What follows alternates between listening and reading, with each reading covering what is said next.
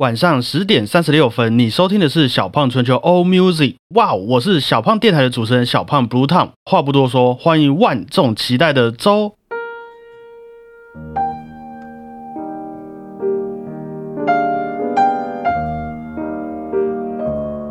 相信和我年纪差不多的各位，如果也喜欢周杰伦的话，一定对刚刚那句台词不陌生哈。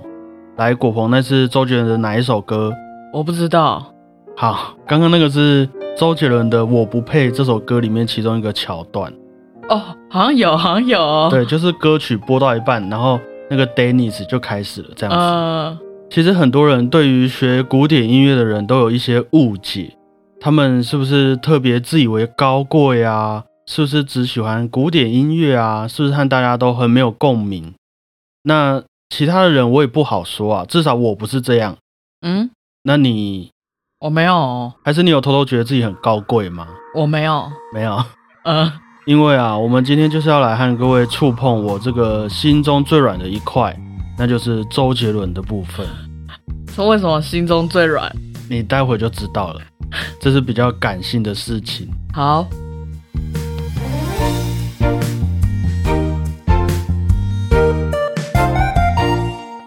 大家好，我是主持人小胖 Blue Tom。大家好，我是果鹏。我们节目半聊半分享古典音乐也一年了，那以你到现在的一个心得感想啊，你觉得哦，古典音乐和普遍我们认为的流行音乐差别在哪里？我觉得古典音乐给人的想象空间比较大，嗯哼，然后流行音乐会比较直接告诉你要想什么，嗯哼，他们的主题比较明确，对。那以我的角度会觉得，像你说古典音乐可以给你的想象空间比较大，也是因为它本身作品就比较严谨，在创作的时候，那也比较具有一些复杂的程序，所以也能够被称为艺术嘛。代表去欣赏这些作品的我们，也都需要具备一定的鉴赏力，才比较能够体会到里面的对位啊、语法、音乐动机，甚至。每位演奏家的音色，然后才能些许理解他用复杂的手法要对我们说出的复杂的感情。这样子，我自己的一个小概念。那流行音乐对我来说啊，身为我们这个时代的音乐的主流文化，也反映出了我们的品味，因为这毕竟是大多数人能接受的东西嘛。嗯，然后也反映出了我们生活的节奏啊，还有注重的理念等等。那不过还是要再强调一次，我会觉得流行音乐也是能最和商业挂钩，甚至还能主导一部分古典音乐产业的发展的一个元素，音乐元素。这样好，那我们先大概比对到这边哈。我们从大概十六、十七世纪的时候，五线谱这个东西啊，把我们称为艺术的古典音乐，开始一个音符一个豆芽菜的记在纸上。于是，这些后来的音乐家，还有我们这些学生，就可以在那些五线谱上学习和声、听写乐理，也可以试着理解说，巴哈的对位法为什么那么严格，贝多芬的和弦为什么听起来心情不好，甚至是肖邦的旋律伴奏是怎么样让我们觉得浪漫，怎么样好听。不过，这些都是我们现在说起来啊，尽量让它变得很有趣的事情啊。在我国中、高中的时候。学这些东西啊，和声、听写、乐理、古典音乐史，无非就是要为了考试嘛。对，至少我是这样啦，你也是。对，那当时实在是哈，我不才，没有成熟到会主动觉得说我应该去理解他们，而不是把它当成考题在背。有人会是想要以理解他们为前提的吗？我不知道。哦，好懂事哦。至少我没有就是成熟到那个地步啊，所以我们过去这一年聊过的那些歌剧啊、音乐家的故事啊、历史，对于当时的我来说都是很无聊，甚至是非常无趣的东西。那直到啊，当时的我接触到了今天这位流行歌手，把那些我觉得无趣无味的东西融入在了我觉得很对味的事情上，把那些需要理解而且复杂的古典音乐。放在了又单纯又能让人朗朗上口的流行音乐当中，那再加上啊，当时的我也看完了《不能说的秘密》这部电影，就是我是小雨，我爱你，你爱我吗？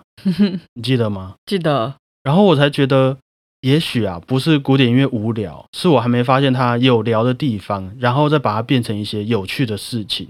所以当时年轻的我整理完心情，就决定继续在古典音乐之路上迈进。直到啊有了《小胖春秋》这个节目，才又能和大家分享这一位用作品陪伴我长大，也鼓励我去突破的音乐家周杰伦呐。所以你知道为什么这是我心中最软的一块了吧？我都不知道这个秘密。这是一个很大的秘密啊！大家都以为啊，学古典音乐长大就是那个那个样子，嗯，殊不知，哦，那马上要来和大家分享的是周杰伦在《情商》这首歌曲当中所引用的古典音乐柴可夫斯基《四季钢琴曲集》里面的六月传歌，希望大家会喜欢呐。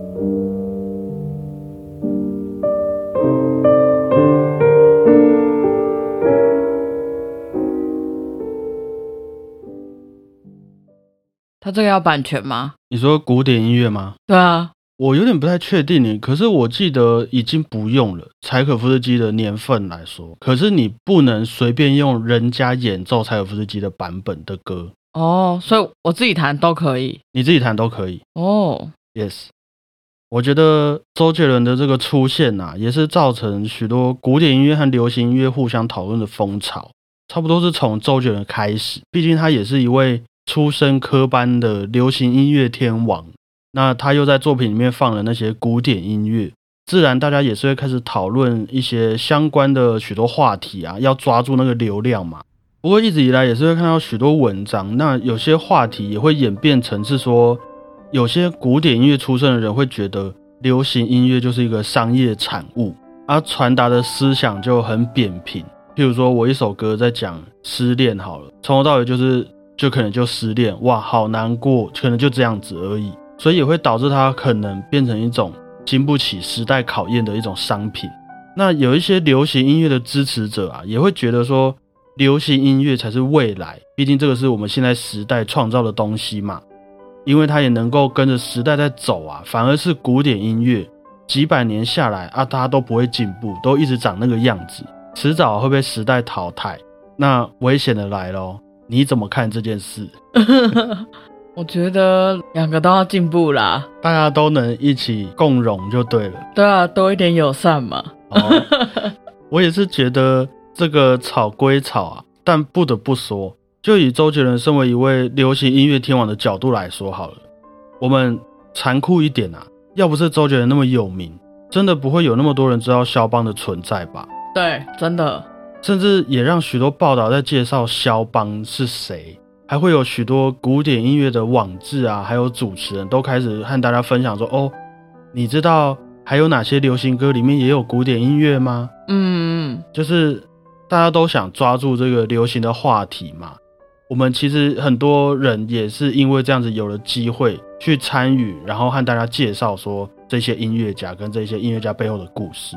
对啊，而且那时候大家都觉得弹钢琴超帅。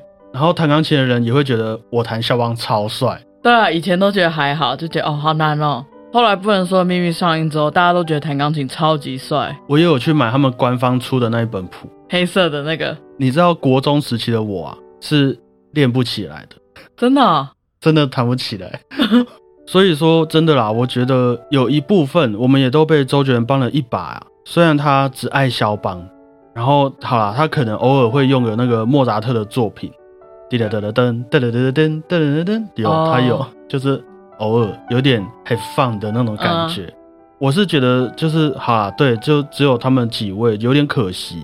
不过能够让这些话题和问题慢慢被大家意识到，然后去有一个自己的想法。对啊，就像你说的，不管是未来的古典音乐还是流行音乐，都还能有更多的火花可以一起合作啊。对啊，啊，我知道啦，我应该这样说：如果周杰伦没有从小学古典音乐，没有从小花时间练琴，没有认识我们刚刚说的那些和声和对位，啊，就不会有那些他写出来的流行歌，就没有了。很有可能。所以我觉得周杰伦，不管是以一个古典音乐出身的人来说，或是以一个从来没学过音乐的人的角度来说，他都走了一个很不一样的路啊。对，所以也期待未来啊，生在我们这个时代的人们，会不会有更多不得了的作品能够体会和欣赏？现在应该越来越多了吧？现在应该是越来越多了，对啊，其实蛮常可以听到古典音乐放在流行音乐里面了。甚至我们现在的流行音乐也非常不一样的啦。嗯，这个我们慢慢在讨论。我在整理这个单集资料的时候啊，其实也是和果鹏稍微知会了一下，说，哎，今天要讨论这个关于杰伦的部分。那果鹏给了我一个很平静的回答，所以在这边也是问一下你，是不是完全不是周杰伦的粉丝啊？没有没有啊，我听很多他的歌，哎，你也听很多他的歌，对啊，所以你国高中时期那一段你都也是听他的歌为主嘛？因为我在当时是真的，我的 M P 三里面大概有百分之九十八都是周杰伦，没有别的了。我没有你那么专情，我听很多流行歌啦。王力宏啊，哎、哎，王力宏有现哎，在可以讲他的名字吗？他以前是好的啦。哦，好听呐、好听。嗯王力宏他们是不是，S H E，S H E？然后我我不想不想 我想长大。我不喜欢那一首。哦，sorry，那个也是古典音乐。对对对，哦，没有像我那么痴心绝对，你就只听他的吗？我只听他的啊、为什么？我也不知道哎、我就被抓到那个胃口了。就你 M P 三里面就只有他的，对啊，其他都没有。其他可能会有一些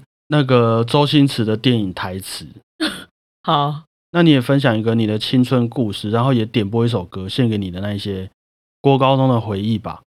那时候我很晚才学钢琴，大概到高中才正式地开始上钢琴课。嗯哼，然后那个时候差不多也是不能说秘密很流行的时候，诶差不多哦，国中、你比我大高中一点。OK 对啊 OK，高中吧，好啦好啦，对啊。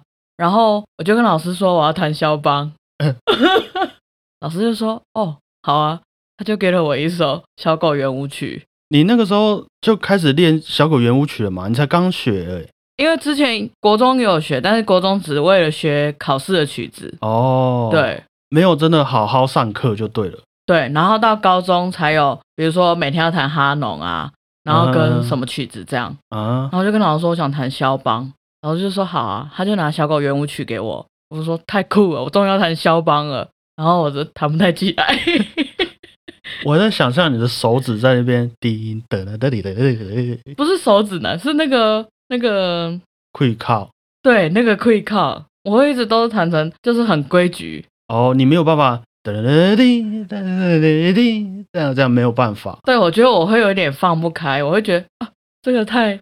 太奔放了，哦，OK，所以也是想要点播这一首歌献给那一段时期的自己嘛，对，也是受周杰伦影响的，开始练了肖邦啦。嗯 OK，据我所知，这首曲子啊是肖邦有一天他看到自己家里面的小狗一直在追逐自己的尾巴，就是狗狗会在那边转圈圈嘛，嗯，然后他就觉得很好笑，于是就写出了这部《小狗圆舞曲》。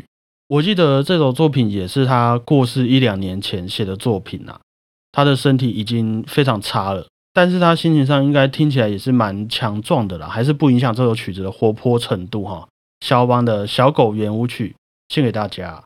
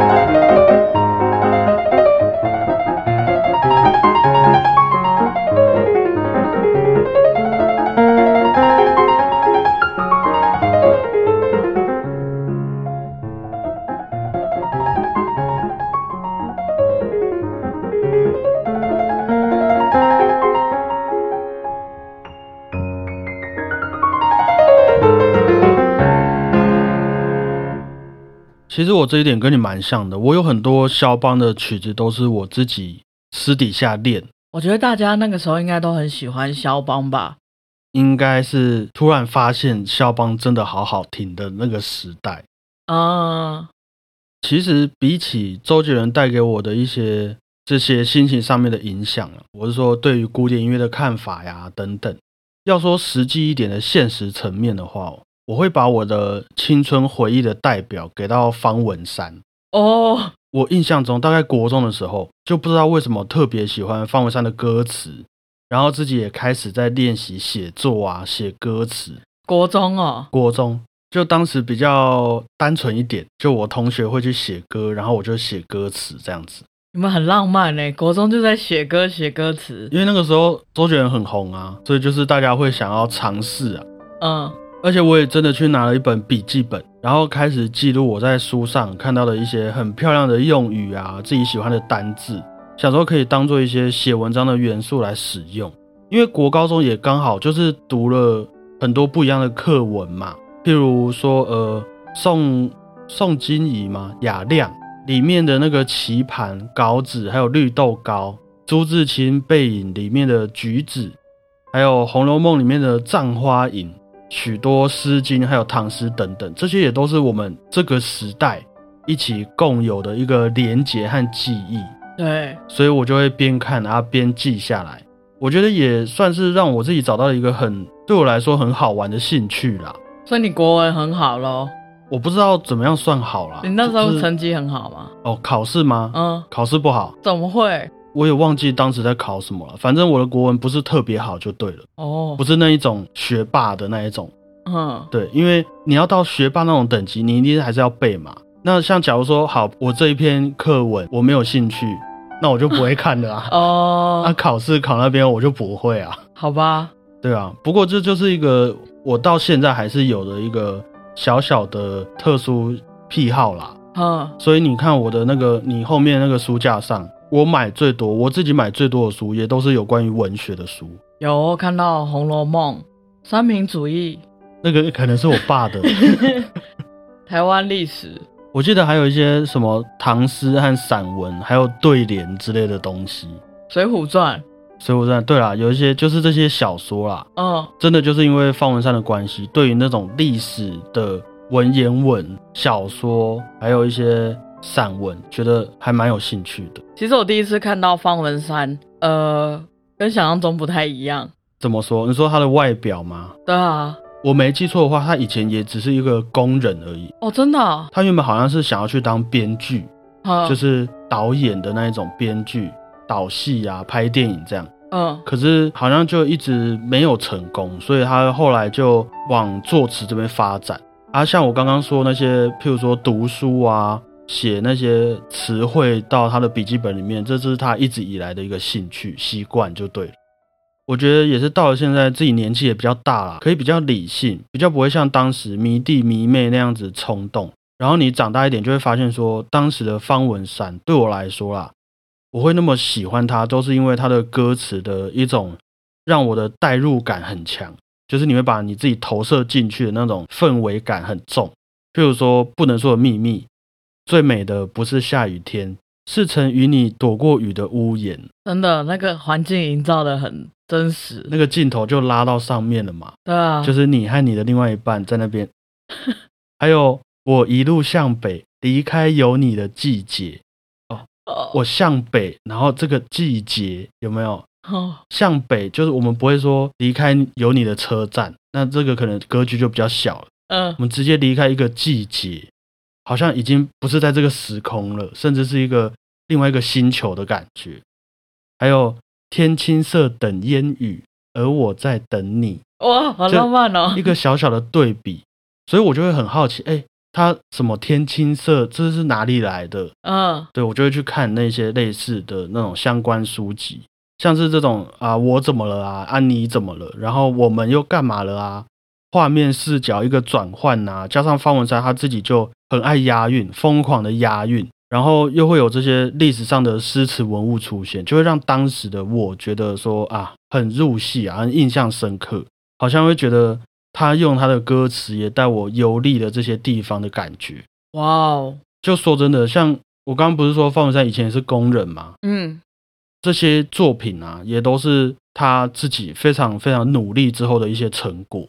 就照理来说啦，一位工人写的歌词，很难说有被大家欣赏到的机会。嗯甚至第一个人他给你看，你可能就不会想看了，因为他是工人的身份。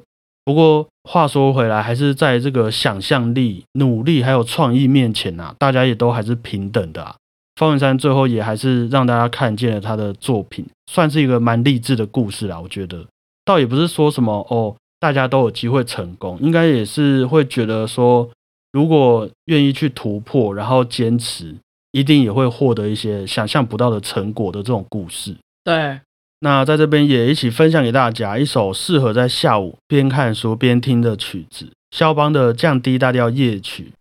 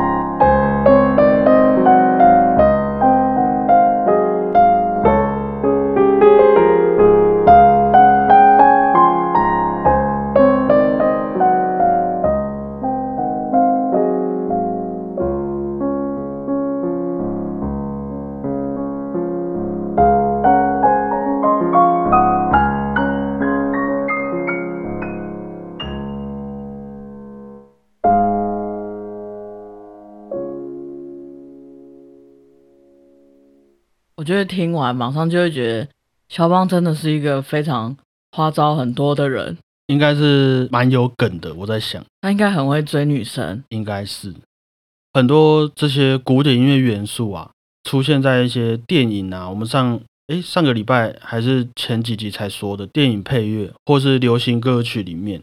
其实如果只当做是一个让音乐好听的元素，我会觉得这样就可能有点太可惜呀。因为更多的是这些古典音乐啊，他们在诉说的立场，还有他们的背景故事，和那些电影或流行歌要呈现出来的画面有没有一些共鸣或者是反差？大家都听过《欢乐颂》，贝多芬的第九号交响曲，在我们的印象中就是有一种圆满生命，然后世界大同的感觉嘛。嗯，可是这个圆满，真的是我们那种期待中的圆满吗？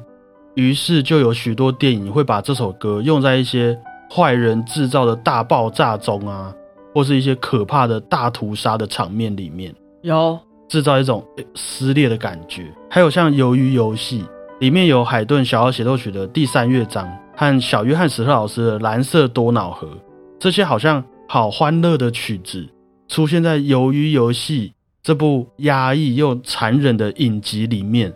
就会让我们可以想象说啊，这些残忍的故事啊，有可能只是某些人的游戏而已。又像是啊，周杰伦的《蓝色风暴》这首歌，它的前奏就用了我印象中很类似中世纪圣咏的方式开头，但是接在那个中世纪圣咏后面的是我们现代的手机铃声做成的配乐，你有印象吗？就是它前奏一开始是呃。就是那个圣咏，然后他就会有这个。你按什么？你有听到吗？有啊。你那是按什么啊？手机的那个打电话的铃声呢？哦。你没有听过吗？我们来听一下好不好？哦，我先暂停给你听一下。没有，我没有听过这首。你没有听过这首？我没有听过这首。好吧，那反正刚刚给你听了，前面是不是一段圣咏？哦，然后接到这个哎，手机铃声，噔噔噔噔噔弟妹嘛，你用的很像，我用的很，我完全一模一样啊。对啊。